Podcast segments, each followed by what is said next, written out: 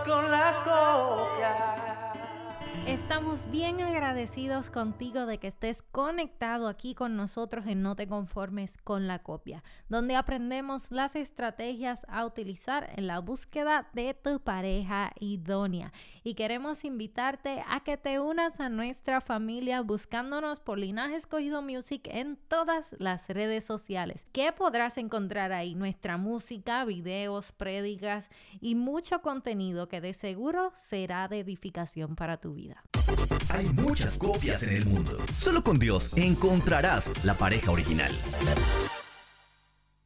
Bendiciones a todos. Es un honor nuevamente estar con ustedes aquí en No te conformes con la copia y con unos invitados muy, muy especiales, como siempre decimos esto, mira, cada día más se pone mejor. Y hoy estamos con Adriana y José y ellos son matrimonio y también están envueltos en la música, nos van a contar su historia de amor, vamos a saber un poquito más de ellos y hoy tenemos el placer de hacerles todas las preguntas que queremos.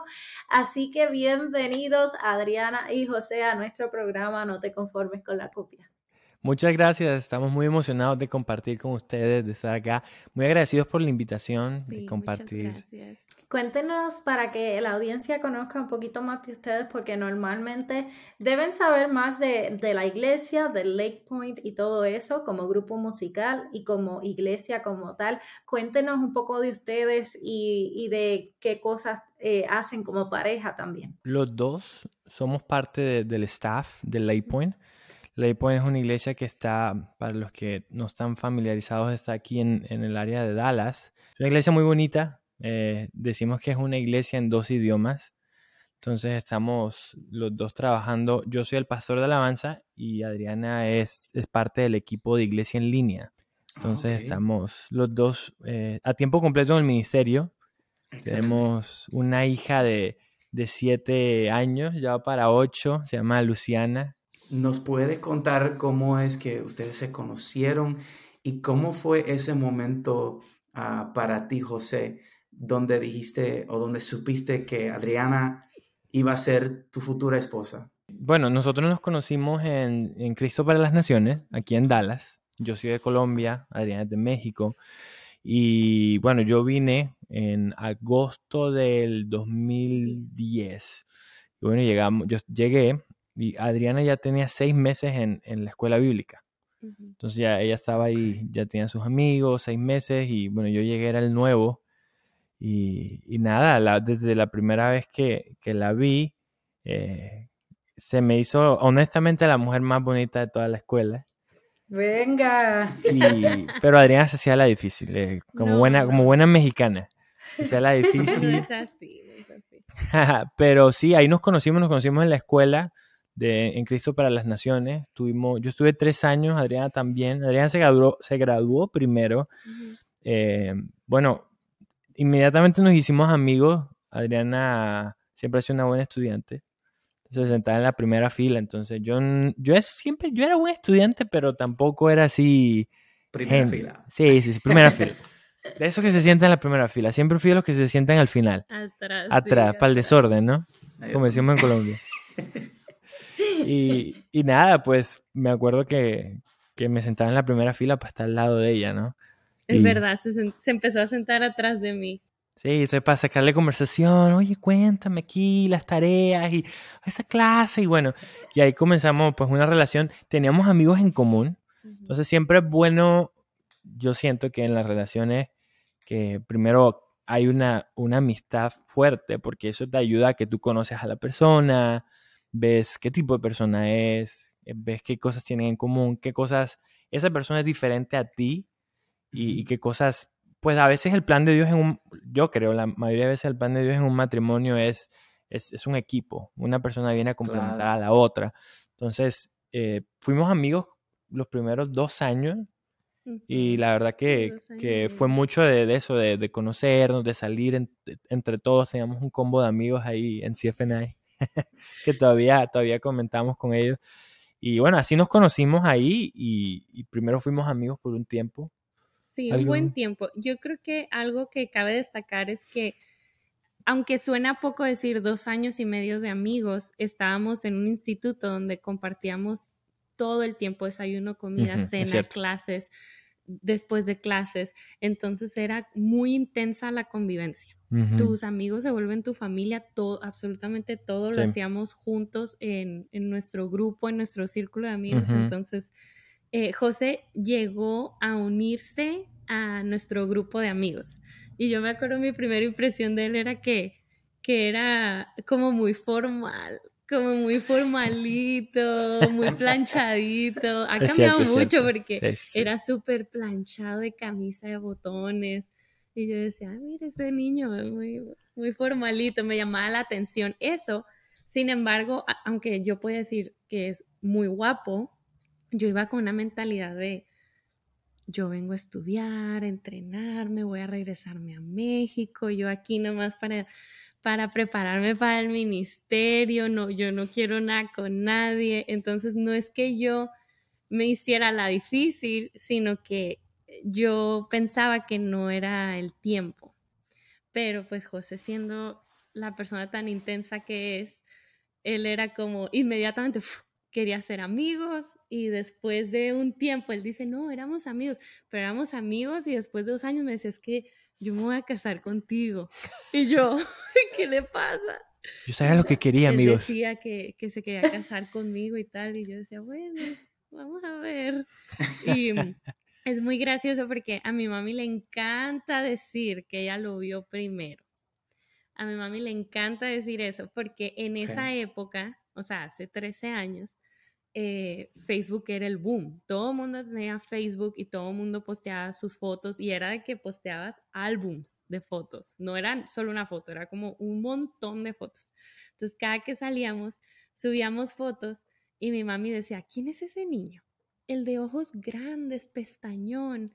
eh, ¿Quién es él? Y yo le decía, ah, se llama José, es colombiano, es de Barranquilla. Y mi mamá me decía, ay, me gusta, no sé por qué.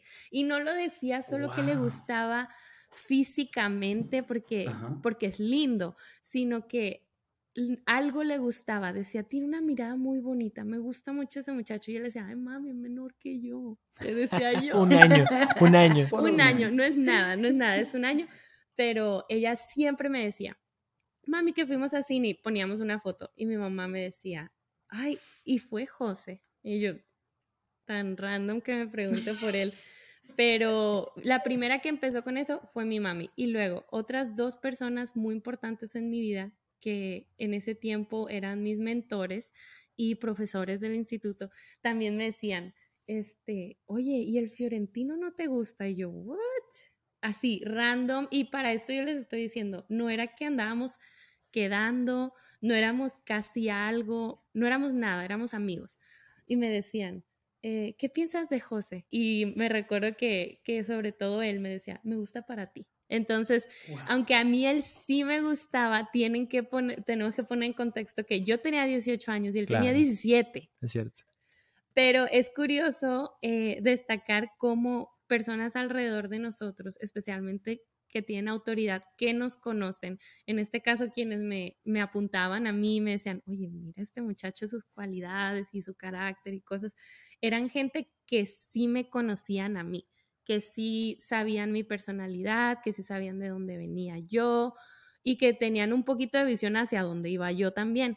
Entonces, eso, eso es algo muy bonito y muy especial que, que tuvo nuestra historia, al menos al principio, ya después yo no ocupé ayuda para nada, ¿verdad? Yo solita me di, me di, me entregué, pero fue muy especial y a mi mamá le encanta, ahora pues que estamos casados, que su hijo también, le encanta decir, ay, le dice a José, mi amor, yo te amé primero, yo te vi primero, le dice mami. Sí. Yo creo que es bien especial lo que nos cuentan y que eh, una de las cosas, yo creo que varias veces en mi vida, eh, mi, mi mamá me decía, no, no solamente me pasaba con pretendientes, sino también con amistades. Eh, llegaban amistades a mi vida y mi mamá me decía, hay algo en esa muchacha que no anda bien. Y no me, no me podía explicar el por qué. Simplemente me decía, ten cuidado porque en algún momento vas a saber por qué. y corto o largo, finalmente algo pasaba. Wow, Entonces, wow. lo mismo pasa también con, con, la, eh, con respecto a las parejas y que también me llama la atención que esa es una de las cosas, ¿se acuerdan que estábamos hablando sobre las seis preguntas que nosotros mencionábamos sobre cómo saber si estás con una copia o un original? Una de esas preguntas es si tu red de apoyo está de acuerdo. Y es de, de aquellas personas que te aman, que te quieren ver bien, si ellos ven futuro a la relación. Y me siento muy identificada contigo porque yo apenas eh, conocí a Sammy en cinco días, pero antes de haber conocido, antes de yo llegar a ese campamento de jóvenes, ya habían personas, yo acabando de bajarme del avión de Puerto Rico a eh. Lancaster, Pensilvania, la gente me decía, oye Joan, deja que tú llegues al campamento y conozcas a Sammy González porque es que ustedes dos harían una pareja espectacular. Y Bien yo, random. Wow. Igual que No sabía ni quién era él hasta que finalmente llegué al campamento y sí, ya a los cinco días ya nosotros como que decíamos, mira, este, ah, y by the way, la mamá de Sammy fue la que me entrevistó primero y me dijo, te quiero para mi hijo Samuel. Wow. es que las madres Esas tienen ese mamás. sexto, ese sexto sentido que pueden Sí. percibir las cosas y, y de verdad que tener el, ese apoyo, tener ese, que, que nuestra red de apoyo, ¿verdad? Estén de acuerdo con, con quien eh, decidimos ah, date y, y eventualmente casar, eso es una bendición enorme. Enorme, Sí. pero hay que tener mucha valentía de, Sí. de darle el espacio a tus padres y a la gente que te ama. Para opinar. para opinar y dejarte saber lo que ellos están viendo. Porque tal vez tú con, con tu con todo el amor, tú dices, tú sabes que dicen que el amor es ciego, eh, que de cierta forma hay personas que se tienden a cegar y no le permiten a sus seres queridos que les hablen. claro. Así que eh, también quería preguntarles que yo sé que ya ustedes, eh, bueno, ya sabemos que se casaron de 21 y 22 años, así que más o menos podemos decir que se casaron bastante jóvenes. Quería preguntarles, ¿qué consejo le dieron a ustedes cuando se fueron a casar que a ustedes realmente les ha ayudado mucho? creo que tu mamá te, te, te decía comentarios como este y, y creo que eran muy buenos, era que esa idea de que nosotros somos la familia. Adriana y yo somos la familia. Porque en, en la cultura hispana, no sé si te ha pasado, si lo has visto, es, ¿cuál es la familia? Es tú, tu esposo, la tía, el primo y el abuelo y, abuelita, y eh, tu papá y, y- y a veces dice, bueno, eh, sí, la familia. Cuando hablan familia se refieren a todo ese núcleo, a toda esa cantidad de gente que tiene de alguna manera influencia en tu vida. Pero algo desde muy temprano que entendimos es que las decisiones las tomábamos los dos, Sí. solamente. Y entendíamos que ella y yo éramos la familia. Y te acuerdas que tu mamá te comentaba Sí, cosas así. y bueno, solo para, para aclarar, no estamos diciendo que vivimos aislados o alejados del consejo, porque claramente creemos que en la multitud del consejo es donde está la sabiduría. Sin embargo, creemos que cada miembro de la familia es importante, pero nosotros somos la prioridad. En nuestra familia, en nuestra casa, nuestro matrimonio es la prioridad y juntos somos una familia completa. Esto estamos hablando antes de haber tenido a nuestra hija, entonces sí pasamos por una época donde decía, ay, pero es que yo quiero ir a visitar a mi mamá, a mi papá, a mis hermanos, y él igual, extrañábamos un montón. Y cuando yo expresaba eso con mis papás, me decían mis papás, tú estás donde tienes que estar, estás con tu esposo y ustedes son una familia completa. Entonces no están pasando Navidad o X eh, festividad solos, están juntos como familia. Y bueno, y depende de, de qué situación estamos hablando.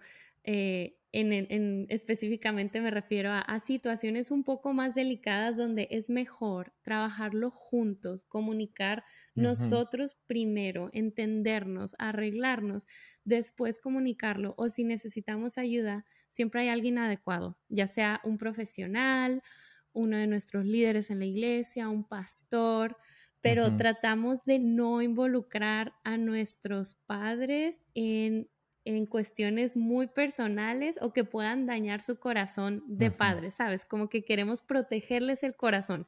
Porque mi mami me lo dijo antes de casarnos, me dice, mira mi amor, yo amo a José, pero te amo más a ti. Y tú eres mi hija y tú eres mi bebé y siempre lo vas a hacer.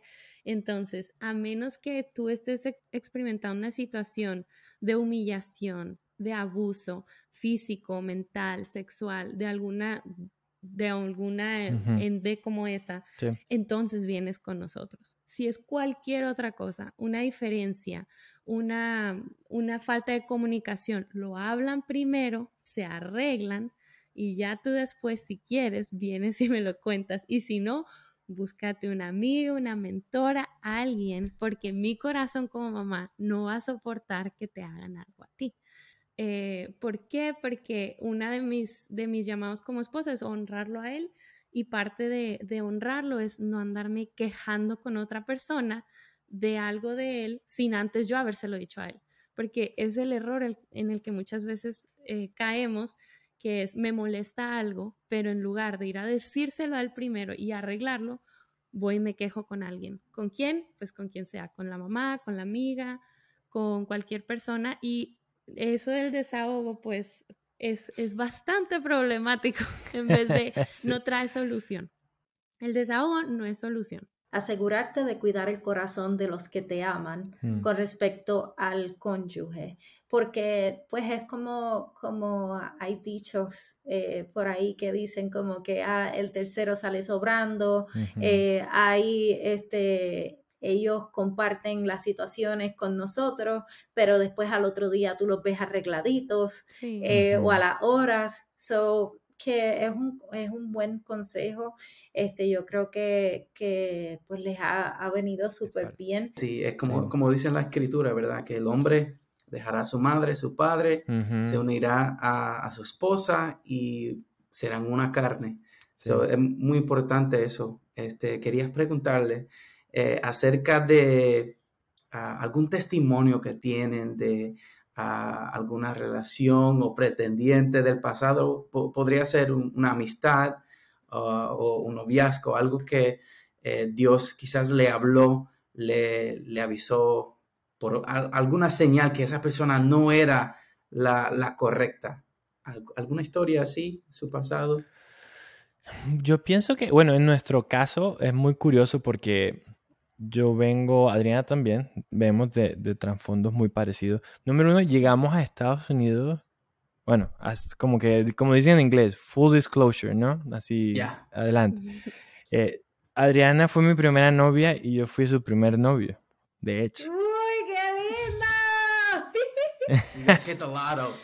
Estábamos muy jóvenes. Sí, ¡Qué Y, y también eso habla mucho de dón- cómo crecimos. Yo, tam- yo crecí en una iglesia que creía mucho en la consagración, en, en el Wow. anillo, ani- anillo de pureza, guardarse. Y veía, y se predicaba mucho, fíjate lo, lo importante de, de hablar estos temas en la iglesia. Y se predicaba mucho acerca de, de la, de la santidad, de la pureza, y la pureza sexual, y, y cómo había una especial bendición. Y me acuerdo, y, y lo hemos hablado antes en, tu iglesia, era, era igual, cómo se predicaba eso de, oye, este, hay una bendición especial cuando llegas virgen al matrimonio, cuando, cuando haces esto, haces lo otro. Entonces, compartimos un testimonio similar en el sentido que venimos de un trasfondo igual y bueno, y es de mucha honra decirlo que, que pues nos guardamos los dos. eh, yo lo hice y Adriana lo hizo también y, y podemos ver cómo, obviamente entendemos que Dios redime y, Claro. y- y creemos 100% en que las historias no, no para nada es algo que, que te hace más No o es menos. más menos, no, Correcto, pero en es- nuestro caso podemos ver la bendición de Dios en, en, en habernos guardado, en haber llegado